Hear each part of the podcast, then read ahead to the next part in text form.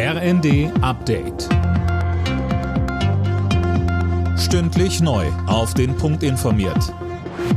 Ich bin Mia Hehn. Guten Morgen.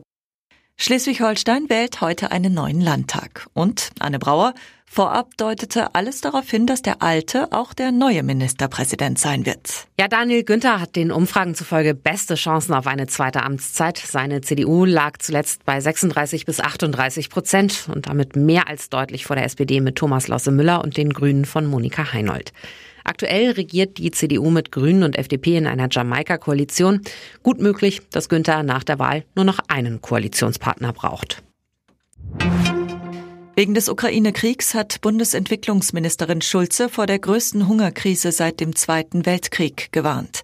Russlands Machthaber Putin habe Getreide aus der Ukraine gestohlen und werde es nur mit Ländern teilen, die sich zweifelsfrei zu Russland bekennen, sagte Schulze der Bild am Sonntag. Nach der geglückten Evakuierung von ukrainischen Zivilisten aus dem Azov-Stahlwerk in Mariupol hat sich die stellvertretende ukrainische Regierungschefin Vereshchuk an die Organisation Ärzte ohne Grenzen gewandt. In einem Brief bittet sie um Hilfe, dass auch die noch im Stahlwerk verbliebenen Soldaten herausgeholt und medizinisch versorgt werden können. Gisa Weber. Die Kämpfer würden aus Mangel an Medikamenten, Wasser und Nahrung in dem belagerten Industriekomplex sterben. Ärzte ohne Grenzen solle den Soldaten helfen, deren Menschenrechte von der russischen Föderation verletzt werden, so Vereshchuk. In den letzten Wochen haben die Soldaten das Stahlwerk gegen die russischen Angriffe verteidigt. Viele von ihnen sind dabei verletzt worden. Jetzt sitzen sie darin praktisch in der Falle. Bundesfinanzminister Lindner hat eine Änderung des Grundgesetzes ins Spiel gebracht, um hochverschuldeten Städten und Gemeinden unter die Arme zu greifen.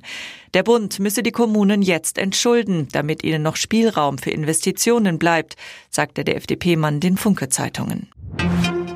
Die Ergebnisse aus der Fußball-Bundesliga. Hertha Mainz 1 zu 2. Die Hertha noch nicht endgültig gerettet. Hoffenheim Leverkusen 2 zu 4. Bayern nächste Saison in der Königsklasse.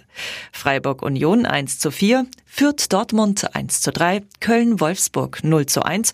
Und Schalke steigt auf und spielt in der kommenden Saison wieder in der ersten Liga. Alle Nachrichten auf rnd.de